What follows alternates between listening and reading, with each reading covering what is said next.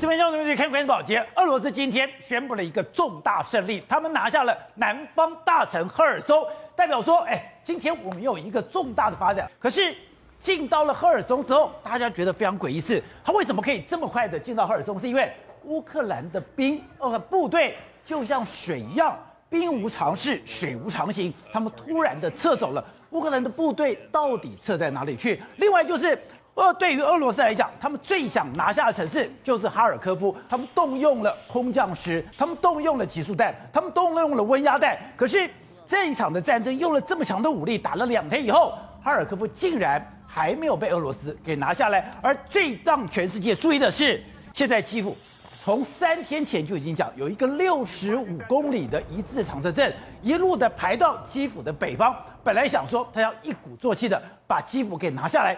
可是怪的是，这些部队突然就停了下来，这些部队突然就没有动静，连美国都觉得非常困惑，到底发生什么事？不过全世界都注意到，普丁最近他的精神状况似乎非常的不稳定，他似乎非常的焦虑。难道这所有的战争出乎普丁的意料之外？第一个，整个俄罗斯的军力被人家看破了；第二个是，他踩在一个泥沼之中，进不得。退不得吗？好，我们今天请到七百兵对大家首位的财经专家黄教授，你好，大家好。好，这是每日电子报董事长吴子江，大家好。好，第三位是时分李正浩，大家好。好，第四位我们要特别介绍，他是曾经走过战场的资深记者梁东平，东平你好，大家好。好，第五位是前核市场的厂长王博辉，大家好。好，第六位是台湾国际法学会的副秘书长林廷辉，大家好。好，待会儿呢，国民党台北市议员徐小新也会加入我们的讨论。好，之后我觉得这个太诡异了，是照理讲，哎。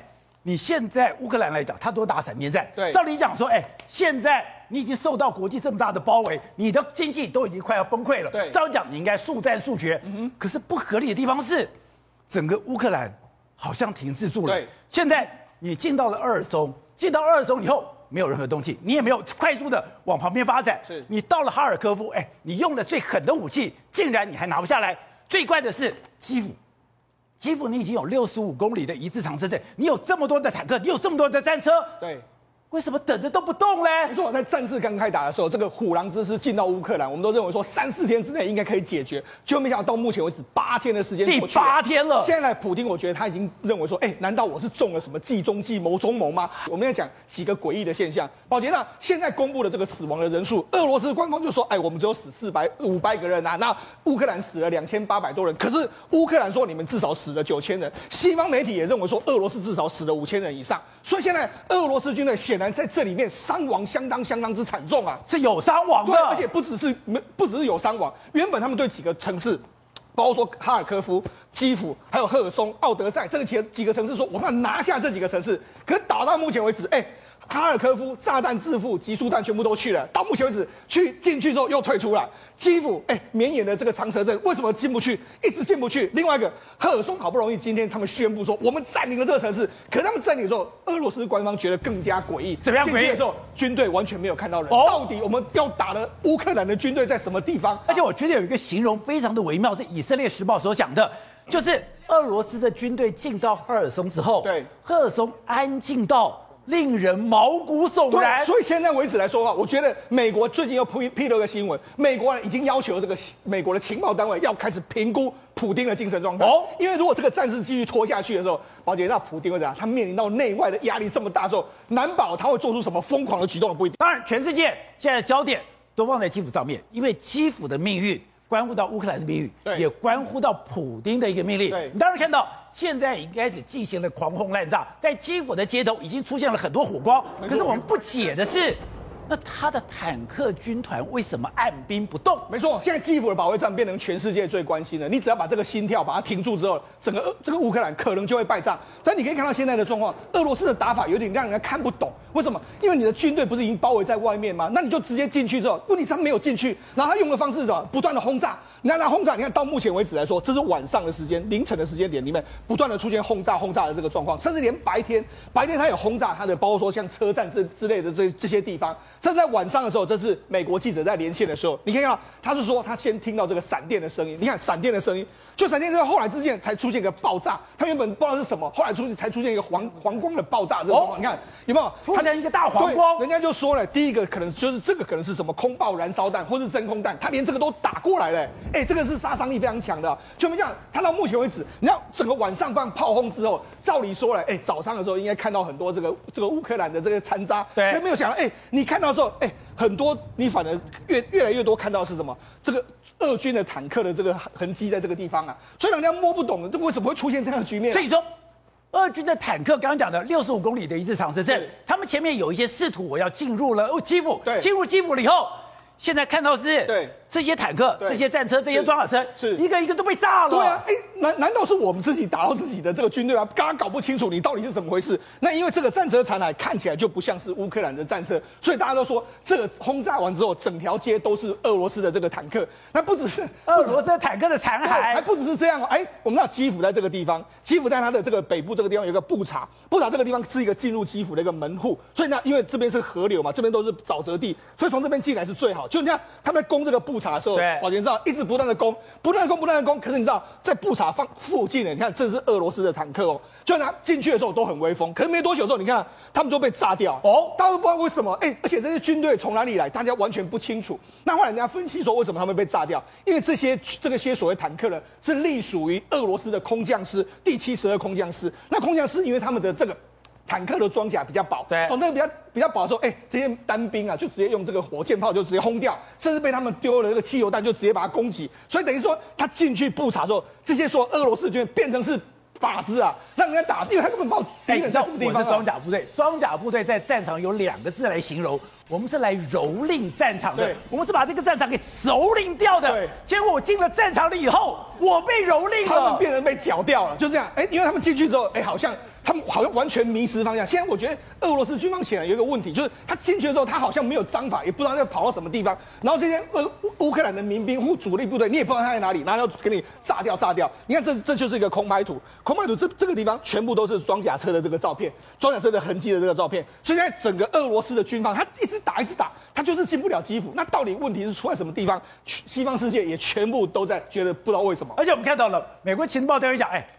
他的这个东西好像又要再重新准备，哎对，你都什么时刻了？对，你都兵临人家城下了，对你还重新准备？对，好，那这是这个美国官方的说法，就是说，哎，他们现在似乎是在重新要用新的这个战法准备打进去。问题是，你的后勤补给到目前为止好像出了很大的问题。好，那除了这个，刚才我们讲到基辅保卫战之后，第二个城市是哈尔科夫，哈尔科夫也是，他已经围城了。为什么我们我们不是讲到他昨天不是有空降部队都进去？对。那为什么到现在为止你还没有拿下来呢？而且呢，他在这个哈尔科夫呢，他打得更加夸张。你看我们不是讲到吗？他用那种集束弹，集束弹排的这个爆炸这样过去，集束弹都丢了，然后连警察大楼还有市政大楼，你看这都是完全的被炸掉的这个状况。而且听说他连温压弹都拿出来了。甚至他们的市长就说：“你又拿出了所谓炸弹之父啊，真空弹，你都来了。”当当然我们不知道他丢具体丢在什么地方。你可以看集束弹、这个真空弹全部都丢了。甚至你看这位民众，这位民众，你看他被。至少他多恐怖呢？他原本在躲在这个室内，他在想说：“哎、欸，外面一直有爆炸的声音，我就躲在室内。”就躲在室内的时候，他在拍。你看，你仔细看到，他听外面很多声音哦，很多声音都撞，那个爆炸就在他头上，然后他被压住了。幸好是说他后来逃开，那你就知道说：“哎、欸，随便一个民众拍到就可以拍到这样的状况，你就知道说，整个哈尔科夫目前面临到俄罗斯不断的炮轰炮轰，可能问题问题就来了。”为什么你还是拿不下哈尔科夫呢？你都已经狂轰滥炸，而且你之前已经占领过了，你就被人家赶出来，赶出来以后你很丢脸，要再进去，是还是没进去？那除了拿不下哈尔科夫之外，这个是最诡异的，就赫尔松。因为赫尔松为什么？因为第第一个，他们从克里米亚这边往上往上进，赫尔松这个是这个涅伯河一个非常重要的河港。虽然涅弄住了涅伯河之后，他们可以循着河流往上，或许可以打到基辅，所以这个城市一定要拿下来。可是呢，前几天的这个激战之后呢，激战激战之后，来原本是双方僵持不下，哦，僵持不下之后。哎，突然之间，俄罗斯就打进去了。那打进去了，哎，他们还在这个，他们还在这个说他们的这个市中心，就说，哎，我们战车已经来到了这个这个广场这个地方，哎，将耀武扬威。结果发现到，哎，哦，之前不是有在激战吗？那激战的时候，哎，那些兵到哪里去了？军队呢？对，他们就自己，他们就进去了。那进去的市议会大佬都来了，就他们反而觉得更诡异。为什么？哎，这里面不但是一个孤城，非常的安静，要资源没资源，什么都完全没有，好像是个焦土战，就引你进来。所以现在他们反而进去的时候，哎，虽然说这个战略意义对他们来讲，他们今天俄罗斯是大肆的宣传，可是打到这边为止，他们也觉得很奇怪。那除了这个之外，我们看到在这个克里米亚北边，这个有个扎波罗这个地方，扎波罗，扎波罗这个地方有一个欧洲最大的这个扎波罗热的这个核电厂，那这个也是展现了乌克兰人的决心，因为这个核电厂呢是号称是欧洲最大的核电厂。就你看，这是在通往这个扎波罗的这个路上哦，那乌克兰人就全部在这个地方。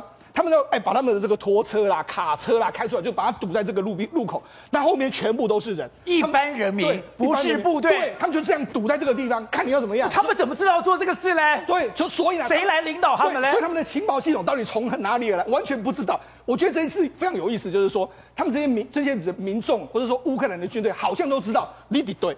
但是你不知道我在哪里，所以他进去的俄罗斯军方为什么他到目前为止不敢真的轻举妄动？搞不好他认为说我攻进去会变成是你的计中计谋中谋，所以整个目前的这个状况是相当相当的诡异。好，那刚刚讲到的五角大赛最不，他其实也不解释，俄罗斯有这么弱吗？对，俄罗斯出了什么问题？对，在过去一天中，哎，你的一字长蛇阵，对，竟然没有任何动作。现在我讲说，然后在这上面发现。他们缺粮、缺油的问题比我们想象的严重。没错，我们一直说拿不下基辅，对，拿不下基辅的时候，事实上整个俄罗斯军队就在外外围这个地方，甚至有六十二公、六十四公里长的这个长蛇阵在这个地方。根据这个美国的这个说法是说，哎。照理说，这时候是拿下基辅的时候，你赶快动啊！就没有国防部的美国国防部的科比就说：“哎，他们二十四小时过去二十四小时没有明显的动作，没有进展，停在这个地方。”那真那美国的说法说啊，他们可能要重新准备，有新的什么策略？他们一鼓作气，再而衰，三而竭吗？你搞不清楚到底是怎么样一个状况。所以现在整个这个情形来说，那美国就判断说：“哎，你是不是要等到这些这个军队，南南方的军队都来了之后再来打？”所以这个是未来四方合围，未来四方合围才要打，所以大家也不知道说到底你的目的到底是为什么。好，那刚刚讲的是，现在俄罗斯的部队有人讲的哦，他这一次是有利多备分的问题吗？对，不然讲说这样的一个雄狮进到这里面来，怎么会这么拉差？而且。很多的部队进来，原来只是娃娃兵，原来只是等于说的义务兵，对，然后进来了以后，对，完全没有俄罗斯人的勇敢。没错，号称是狼虎之师，可是你要进来的时候，真的有点落差。为什么落差？哎，他们有一个。俄罗斯铠甲的这个浸泡系统，这个要造价一点四亿美金呢，就没想到他们进去之后，那他们被人家摧毁，被人家摧毁之后是什么？一颗汽油弹就把它摧毁。一颗汽油弹，你看就是这样，哎，造价一点四亿，这是个防空系统，他们是近程的防空的这个系统，就被这样就就毁掉了。那不止这样哦，哎，他们很多坦克啊，很很多坦克在就，这是 T 七二的这个坦克，你看说，哎。原本呢，他们都认为说这个坦克可能是坏掉还是怎么回事，怎么丢在路边？就拿这乌克兰民众就进去，就把它发动，哎、欸，还可以动啊，还可以动，有油，对，有油。那你到底是怎么回事？你为什么要丢在这个地方？有人就说可能是俄罗斯的这个军人啊，相当士气相当的好了。对，那你看这是俄罗斯的这个士兵，你看毫无疑问的，他就向乌克兰投降。他就说，哎、欸，我我我投降，我不想再打了。甚至你看很多，他们也俘虏了非常多的这个俄克俄俄罗斯的战车的战车。甚至我们看到画面是什么？他们俄罗斯的这个受伤兵啊，乌克兰人还帮他医治。所以你看现在，哎，乌这个似乎是俄罗斯的军方损失非常多。董事长，今天进攻到乌克兰已经八天了，然后我们看到俄罗斯宣称说有个重大胜利，我想什么重大胜利？拿下了南方赫尔松。哎，不对啊，你当时不是讲虎狼之师吗？不是四天要打下乌克兰吗？照讲你应该打下很多城市，怎么只拿下一个赫尔松？而且刚刚讲到的，你今天很多城市久攻不下，现在还出现了一个。他们内部的机密资料，原来他们从二月二十号就准备要发动，准备发动以后，战事结束在哪一天？三月六号。三月六号要把整个乌克兰拿到拿到手里面。现在都讲三月三号还没有进展。对，而且这个很妙的是，日本的媒体报道，而且是乌克兰驻日本大使用他的推特来公布，他 这个实在是太荒谬的事情。这个怎么会有一个？然后他讲的是说，他们因为。打下一个小一个小部队，对，从那个小部队的那个情报资料里面呢，赫然发现他整个作战计划，这些都是鬼话，鬼话，通通不相信。这个就是情报作业来讲的话，很简单，乌克兰占优势嘛。乌克兰哪有这个本事做那么好的情报工作呢？没有，当然没有嘛。这一定是后面有极庞大的力量在帮他忙。我直觉的感应就是很简单，就是老美已经在里面帮忙。这个是美军的作为方式，老美在里面的。透透过这个，因为你要知道，这个认知作战里面，我们在整个战场上里面有八成的动作或行为或作为是非军事作为嘛，哦，对不对？你的通信啊，包括情报啊，还有后勤啊，这些等等都非公式军事作战的大量工作在后面，包括骇客啊，那什么怪招都有嘛。这次作战里面，就是你看到整个俄罗斯不见了嘛，俄罗斯作为看不到了，俄罗斯一直不断的曝光，不断的丢脸，不断的丢失新资料。现在最恶心的是，连这作战计划 都被乌克兰拿到了嘛。然后作战计划就是很简单，他就完蛋了嘛，就是就整个黑海舰队的作战作战计划曝光了。对，曝光是什么意思？很简单啊，我对你的踪迹我都知道，完全掌握你，你在。海军，你在你在你在黑海军海军的整个准准备怎么打，我通通知道嘛？我通通知道，我我会怎么办呢？那谁知道这个东西？哎，可是五角大师不是有一个队形很困惑吗？他们看到那个基辅北边六十五公里的一字长车，他说：“哎，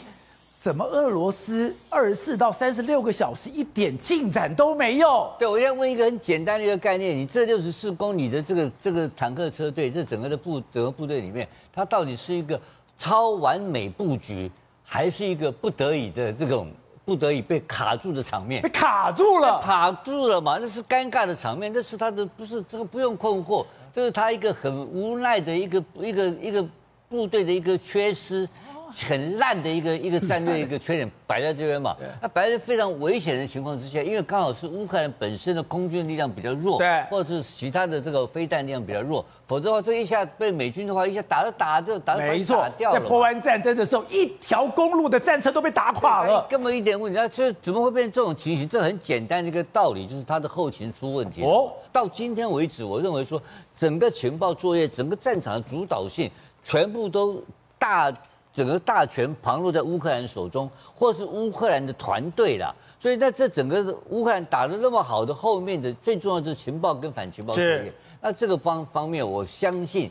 而且现在已经有知道，就是有什么新链也进来了嘛，很多美国都进来了，都进来了嘛。所以换言之讲，后面一定是有美军直接的协助。可他们讲说，现在普京要做进行一场大屠杀，我现在在基辅就等着周边的部队，特别是赫尔松打下来以后，我就可以调出兵力北上，然后我就四方合围。我听了三天了，听了央视已经讲了三天了，说要准备要合围。要准备要说要要这个已经在在已经部署好准备和三天就是这样讲啊，讲完就问了一句话很简单了，这央视的这个中国中中华人民共和国央视的军事专家讲，他说我们看了半天了，但是还是没有看到，即使你合围的话，你也没有捕捉到这个乌兰乌克兰部队的主力啊。没错，你把这个城市拿了有没有用啊？他的主力部队在哪里？不知道。就像你刚刚讲的赫尔松啊，城市给你的对不对？对。这个部队呢？部队不见了，跑掉。他跑掉，他是逃掉吗？不是，他转进嘛。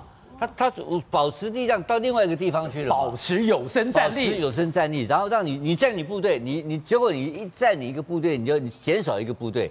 因为你要留守，留守你的攻击部队你就不断不断不断减少，就像蒋介石打共产党一样，一样的问题啊。他总共这个地方总共有六十三万平方公里，你昏倒了嘛，对不对？你怎么跟他打嘛？他的平原地带不错，城市太多，他的幅员太广阔，你守不住这个地方嘛。所以他当时设计的很清楚啊，就是闪电战。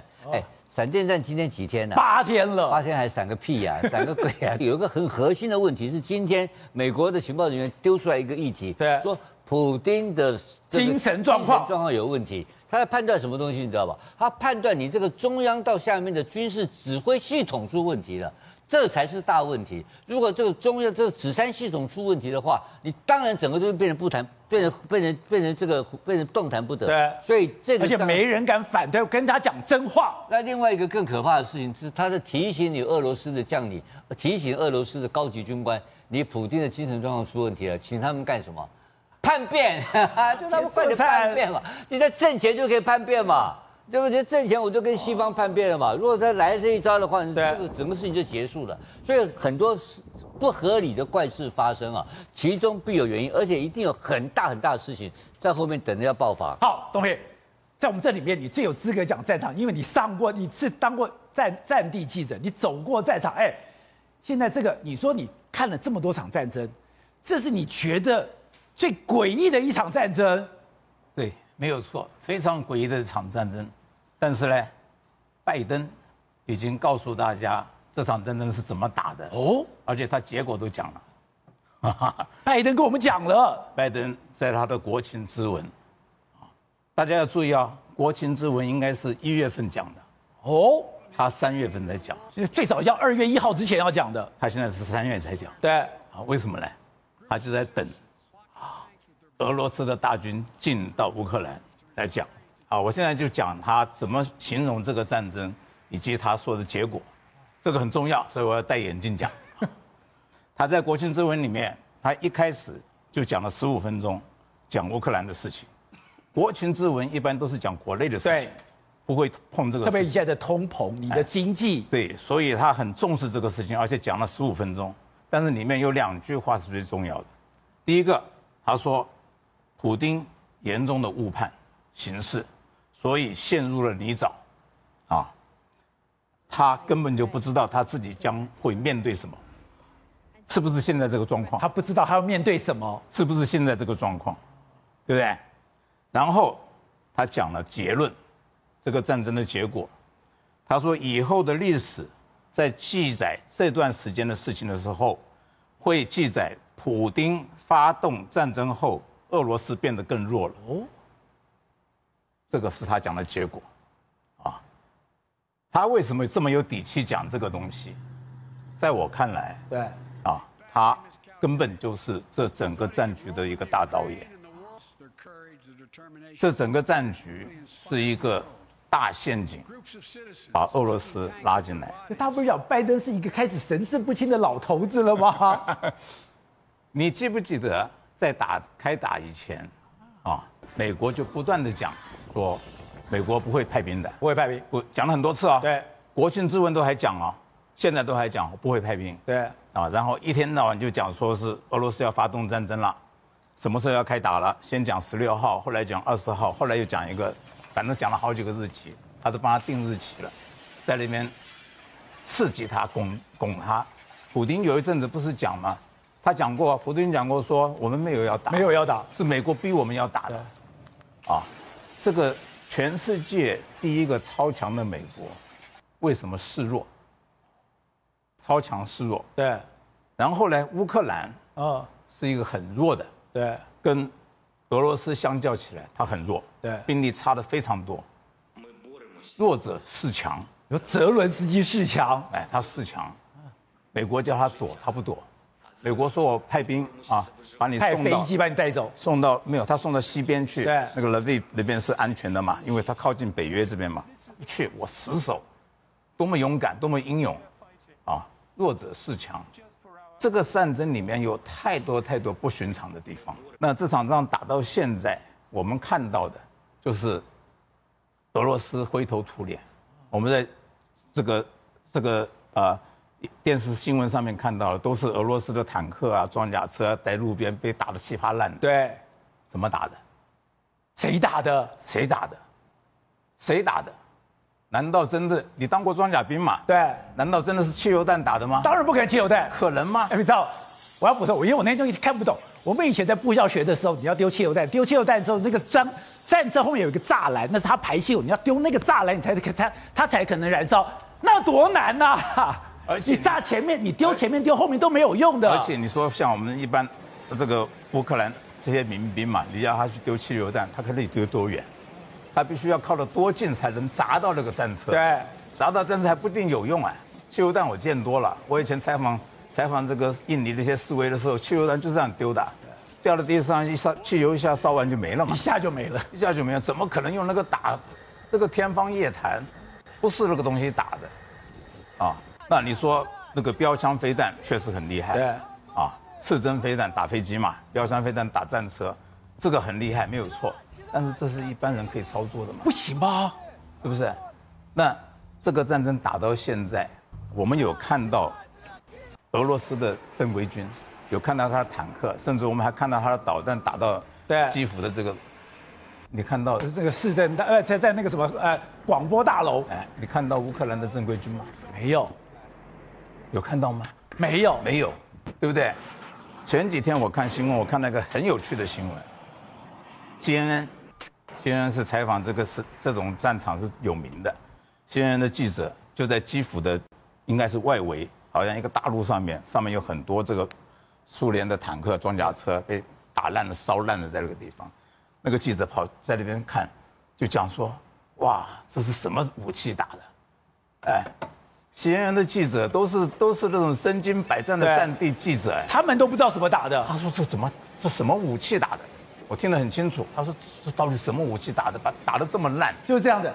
哎，他自己都不看不出是用什么打的。是他，哎。然后呢最有更有趣的就是他棚内的主播，对，哈，跟他连线。那棚内主播说：“你知不知道这些是什么部队打的？对，是不是乌克兰正规军，还是乌克兰的国民卫队？”还是一个什么？最后一个我没太听清清楚，他讲了三个。这个记者说 我不知道，不知道。就是这么一个奇怪的战争啊！那美国为什么一天到晚讲说我不会派兵？对。英国的首相在一个记者会上被人家当场质问，啊，他也说我们不会跟俄罗斯开战。美国是世界超强哎，英国是这个。美国的巴蒂巴蒂，对，他们两个都一直在讲，说是绝对不会跟他们开战，绝对不是。我们这个北约也是这样讲，我们只是防卫而已。真的没有开战吗？真的没有开战吗？他在里面把这个俄罗斯这些东西打得乱七八糟的人，你真的以为是？